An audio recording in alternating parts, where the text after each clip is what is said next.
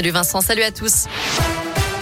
À la une, la parole aux avocats des victimes. Le procès de Nordal Lelandais termine vendredi. Accusé de l'enlèvement et du meurtre de la petite Maëlys en Isère.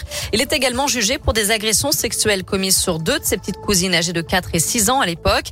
Alors que les avocats des parties civiles ont commencé leur plaidoirie aujourd'hui, Maître Raymond, avocate des parents des fillettes, regrette que Nordal Lelandais ne se soit pas livré sur son mobile. Nous n'avons pas eu de réponse. Il continue à essayer de manipuler.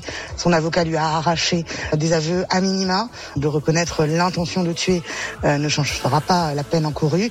Euh, il ne reconnaît pas le mobile sexuel puisque dans ce cas, euh, la peine changerait. Il encourrait la perpétuité réelle. Donc il est bien conscient des enjeux de reconnaître ou pas ce mobile sexuel. Il n'ira pas plus loin que le peu qu'il a fait depuis le début des débats. Les avocats des parents de Maëlys sont plaidés également. Demain, place aux réquisitions du procureur avant la plaidoirie de la défense. Le délibéré est attendu vendredi.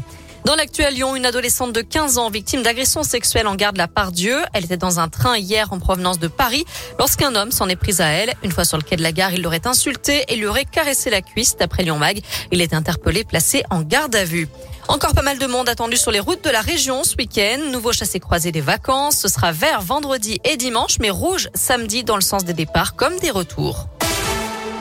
Une rage de dents le dimanche ou le 1er mai, eh bien faites le 15 dorénavant. L'Agence régionale de santé a lancé une expérimentation notamment dans le Rhône et en Isère pour la prise en charge des urgences dentaires les dimanches et les jours fériés. Un chirurgien dentiste est présent dans les centres de régulation du SAMU pour répondre aux patients et mieux les orienter. Retour de la bamboche ce soir, les discothèques rouvrent après dix semaines de fermeture et puis le port du masque en intérieur pourrait être abandonné à la mi-mars, c'est ce qu'annonce Olivier Véran, en tout cas c'est ce qu'il envisage. On termine avec un mot de basket et un derby ce soir en Coupe de France. L'Asvel reçoit Vichy Clermont à 20h à l'Astrobal et Vichy Clermont qui est un club de Pro B. Merci beaucoup Noémie.